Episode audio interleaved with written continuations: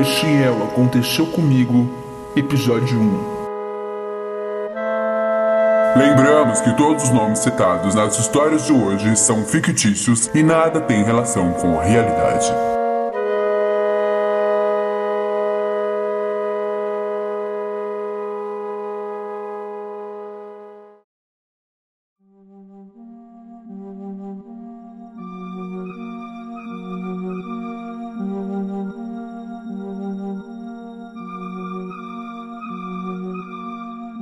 Era final de tarde, mais ou menos 6, 7 horas. O dia foi corrido para mim. Depois de voltar do trabalho, fui convidado para uma festa. Uma festa na casa de uma amiga, uma conhecida minha. Cheguei na festa, uma festa lotada de pessoas. Tinha comida mexicana, tinha feijão, tinha tudo. Fui experimentando prato por prato, com uma fome desgraçada no meu estômago, pois não havia comido desde as duas da tarde. Fui comendo um pouquinho de feijão, um pouquinho de arroz, dando uma pitasquinha no, no, nos, nos salgados, e assim foi. Porém, além de comidas, havia bastante bebidas alcoólicas no local.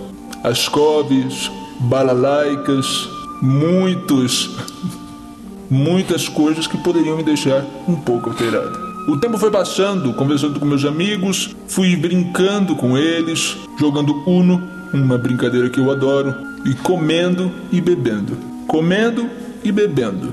Até que chegou uma hora, por volta das nove, um amigo meu disse: Jorge, vamos jogar um Flip Cup? Me perguntei o que é Flip Cup.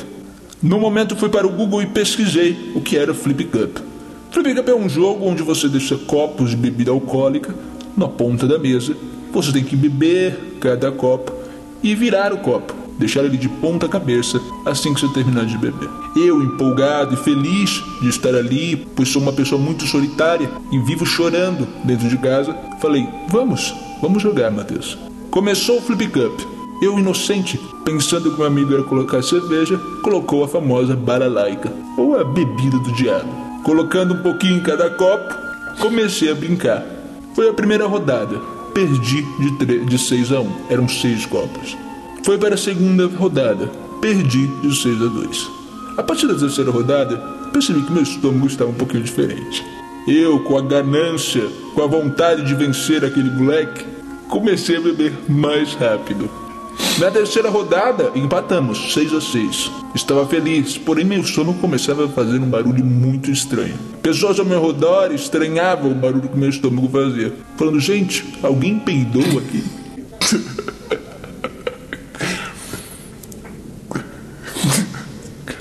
E eu dizia: Não, ninguém peidou. Será que alguém peidou? Me perguntando: Foi você, não foi, Kleber? E o Kleber: Não, eu não peidei. Mas na verdade, era algo que saía de dentro de mim e eu não sentia. Fomos para a sétima rodada. Ainda não estava alterado, pois estava, enquanto bebia, comia pedacinhos de outros alimentos: salgadinhos, cheetos, doritos. Fui me alimentando enquanto jogava Flip Cup. Na sétima rodada, ganhei Assim que ganhei, comemorei com meus amigos. Abraçando de lá para cá, consegui esconder o barulho que saiu do meu estômago.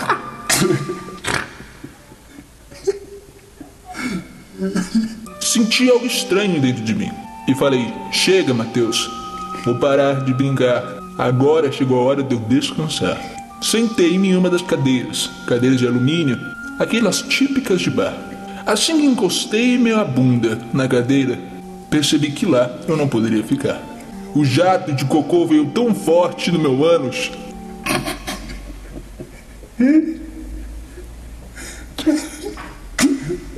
Que assim que sentei, perguntei para a dona da casa: Onde fica o banheiro aqui? Na maior inocência do mundo. A dona, uma colega minha, disse: Ali no fundo. Olhei para o fundo e percebi que o banheiro era bem escondido poderia correr, fazer o que eu tinha que fazer e voltar sem ser percebido. A festa estava lotada, todos estavam meio alterados e se divertindo bastante. Assim que perguntei, levantei e saí. Como um vulto no meio da multidão, não fui visto, graças a Deus.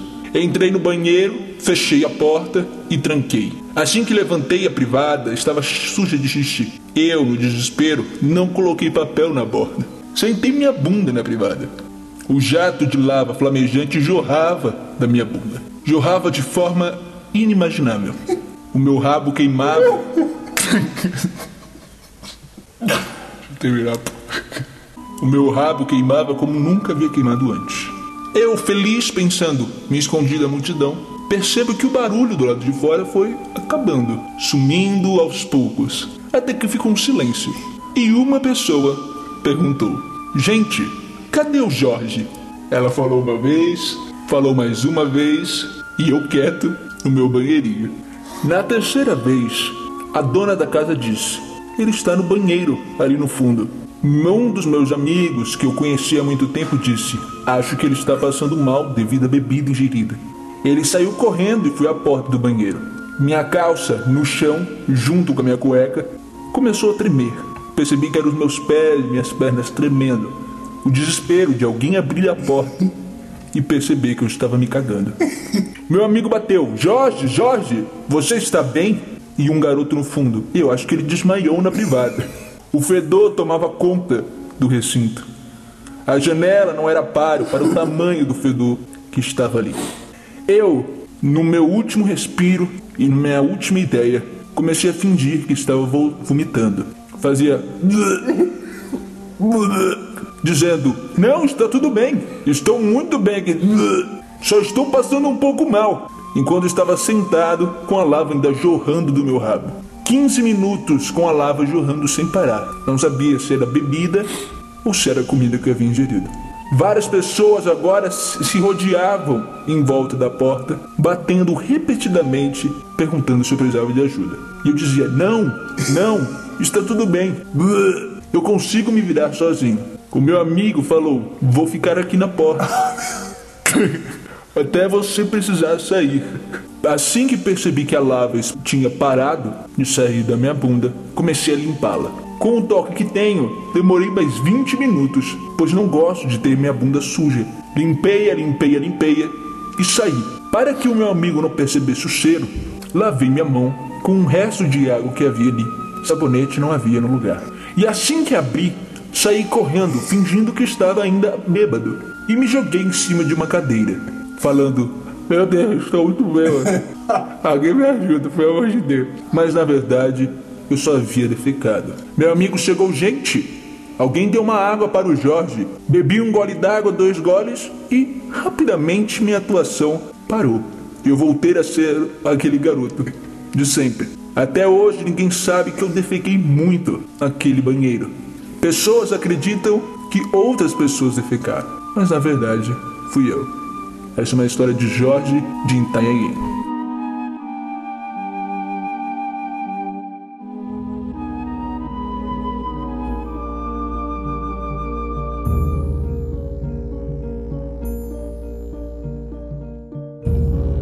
Era tarde. A capital de São Paulo estava ensolarada. E Cleidinei entrava em seu estágio sempre depois do almoço. Ele trabalhava em um lugar onde mesas ficavam sempre coladas umas às outras. O lugar tinha três andares e os banheiros eram aqueles banheiros de shopping centers, com baias e pias comuns. Os mictórios nunca eram usados por Cledinei porque ele sempre se mijava. Então, era sempre melhor usar a privada. Cledinei! Quando Cleidinei precisava cagar, ele sempre observava quem estava indo ao banheiro e criava uma estratégia para que, em sua ida, ninguém estivesse lá. Mas Cleidinei era muito prevenido e envergonhado. Então, Cleidinei toda vez que entrava para cagar, sempre que Cleidinei entrava para defecar, ele gostava de se prevenir, para que ninguém descobrisse que era ele quem estava cagando. Afinal, a parte de baixo da porta ficava aberta, portanto, os sapatos eram reconhecíveis. Quem fosse que visse Cledinei cagando saberia que era ele pelos sapatos. Muito inteligente, Cledinei apoiava os dois pés na porta. Então, Cledinei cagava de cócoras. Cleidney acreditava que esta era a melhor estratégia para que ninguém soubesse que era ele quem cagava. E ao longo dos meses de estágio naquele lugar, descobriu que ao dar várias descargas a cada troço, o cheiro não pairava no ar. Cleidinei usou essa estratégia por meses, meses a fio, sempre certo de que nunca seria descoberto. Mas os estagiários daquela empresa geralmente tomavam café juntos à tarde, e Cleidinei, vez ou outra, notava uma movimentação estranha quando ia fazer cocô. Os estagiários tinham 15 minutos para sentar, comer uma bolacha seca, conversar e voltar ao trabalho. Nessas conversas, dois rapazes começaram a fazer um comentário que Cleidinei ficou atento. Os rapazes falavam entre si: Nossa, você sabia que tem alguém que vai no banheiro cagar e caga de cócoras? Cleidinei ficou com o ouvido atento. E as meninas, olhando, perguntavam: Nossa, mas como isso é possível? Cagar de cócoras na privada? E eles responderam: Sim, sim, de cócoras com os pés apoiados na porta. E Cleidinei apenas ouvia em silêncio, pois Cleidinei sabia que era dele de quem estavam falando. E Cleidinei sabia ainda mais. Sabia que aqueles dois garotos o detestavam. Cleidinei então entendeu que aquilo na verdade era uma indireta para que o próprio Cleidinei se visse no lugar daquele homem que cagava e apoiava os pés na porta de cócoras. Então, Cleidinei entrou na conversa. Nossa, não acredito! Quem será que faz isso? Cleidinei sabia que eles sabiam e eles sabiam que Cleidinei sabia. E ali comentaram sobre aquele. e ali comentaram sobre aquele ser estranho que cagava sempre de cócoras, para que ninguém soubesse quem era o verdadeiro cagão. Essa história de Cleidinei da Silva, que mora em Pintamonhangaba, interior de São Paulo.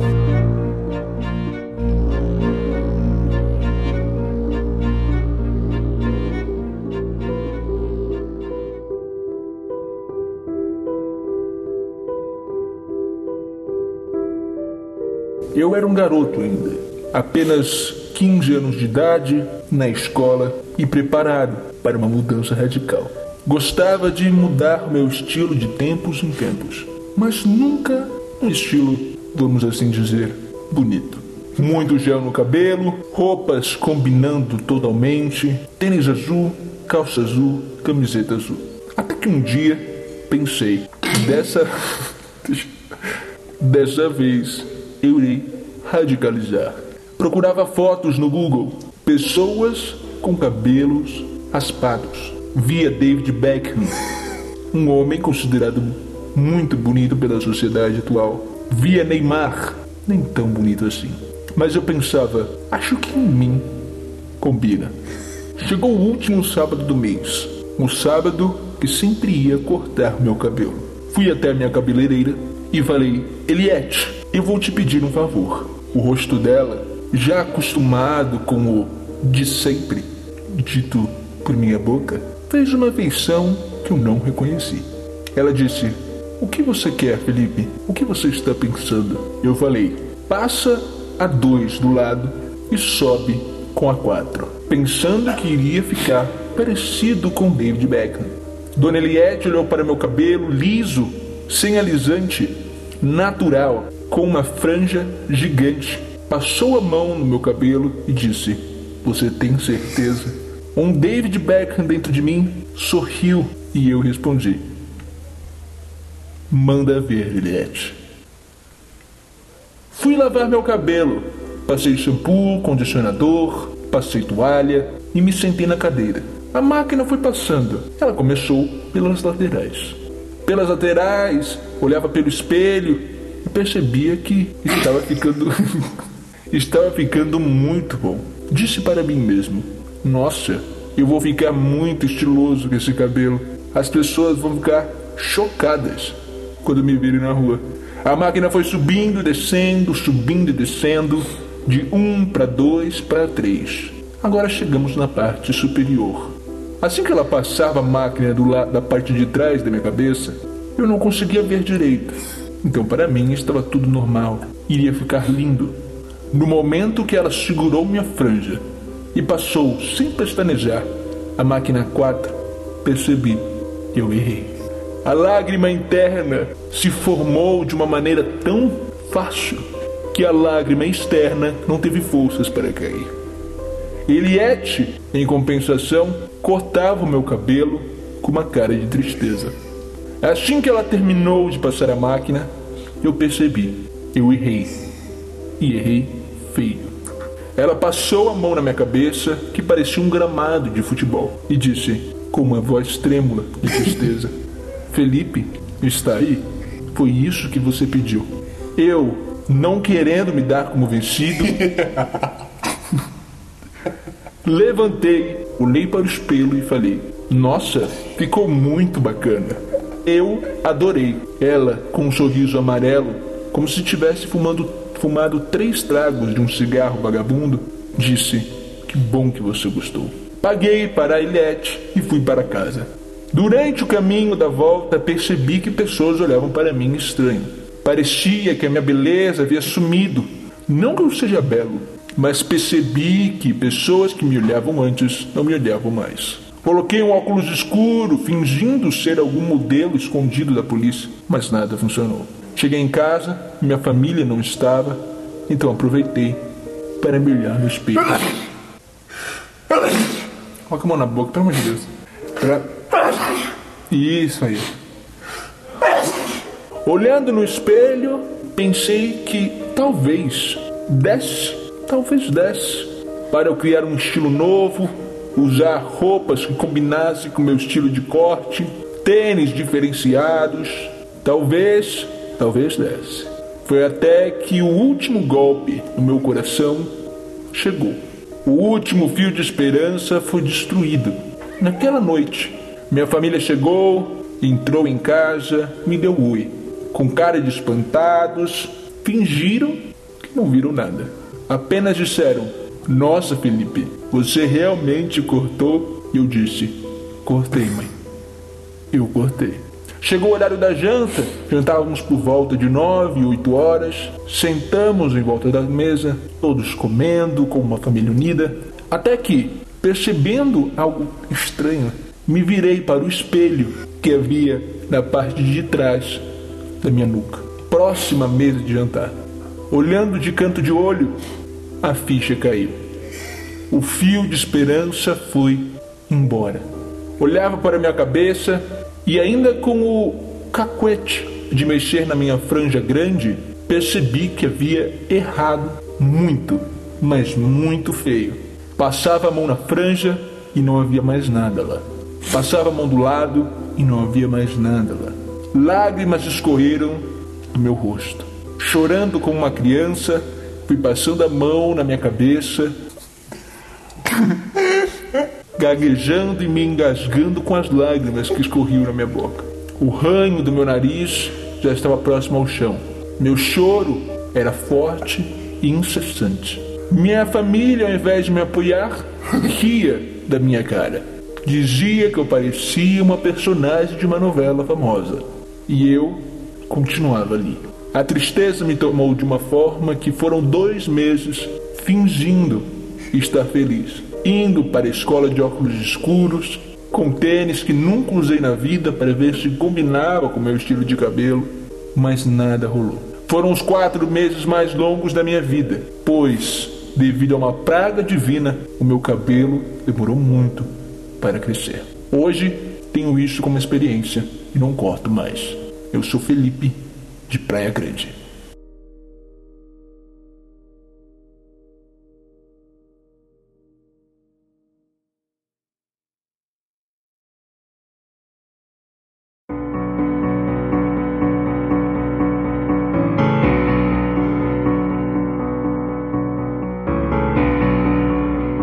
Renatinha tinha acabado de sair de seu primeiro estágio.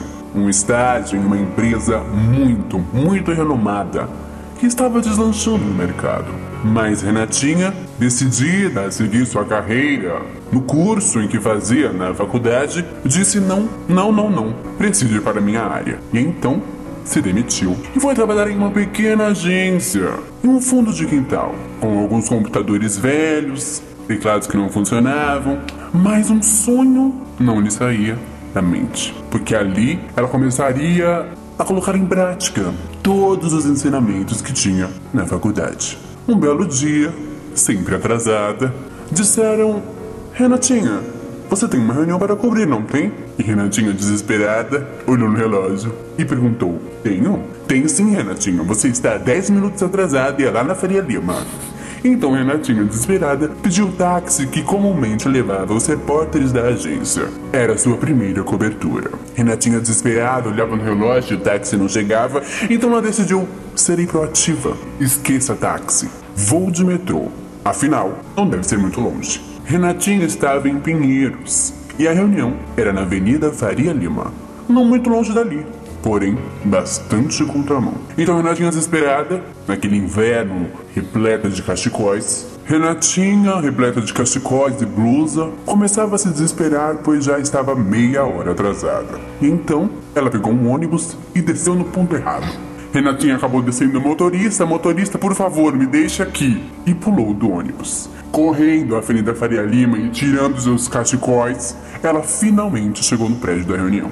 Atrasada, porém sempre comprometida, Renatinha subiu até a sala. Chegando lá, toda esbaforida e suada, mesmo naquele inverno, Renatinha manteve a pose e cumprimentou a todos ali. A reunião era com alguns empresários, diretores de empresas, e apenas Renatinha estava de camiseta, calça jeans e All-Star. Renatinha estava morrendo de fome, pois morava muito longe e não tinha conseguido tomar café ainda. Na esperança de que ela pudesse tomar um café bem gordo, olhou em volta e viu pães, frutas e todas as guloseimas que ela gostaria de comer.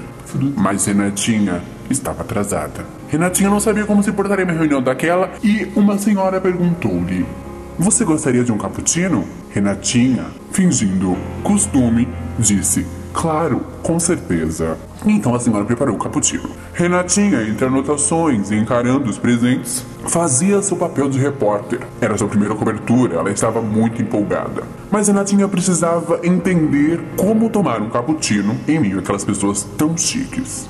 Renatinha olhou em volta e não reparou nenhum açucareiro. Como ela adoçaria aquele café? Ele estaria doce?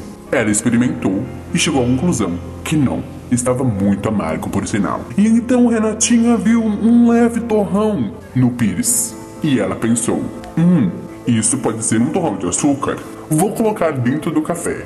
Renatinha pegou aquele quadradinho e jogou na xícara. Ela achou estranho, pois as pessoas começaram a olhar para ela de uma maneira estranha, de uma maneira um tanto julgadora.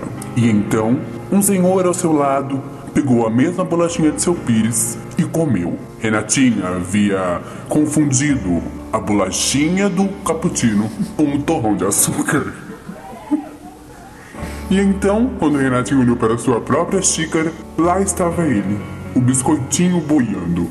Mas Renatinha sabia que não podia se dar por vencida e mesmo assim tomou o café amargo com a bolacha boiando. Ela torcia muito para que a bolacha afundasse de uma vez por todas, se encharcasse do cappuccino e desaparecesse.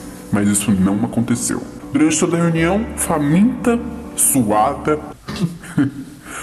Durante toda a reunião. Durante toda a reunião, faminta e suada, com medo de que o seu sovaco começasse a feder, Renatinha se manteve, manteve a postura e se deu conta de que já estava no, no final. E então ela percebeu que ganharia uma agenda, uma caneta e um pendrive. Renatinha pensou: Poxa, a minha vida aqui valeu a pena. Esta carta foi de Renatinha, da cidade de São Paulo, do bairro de Moema.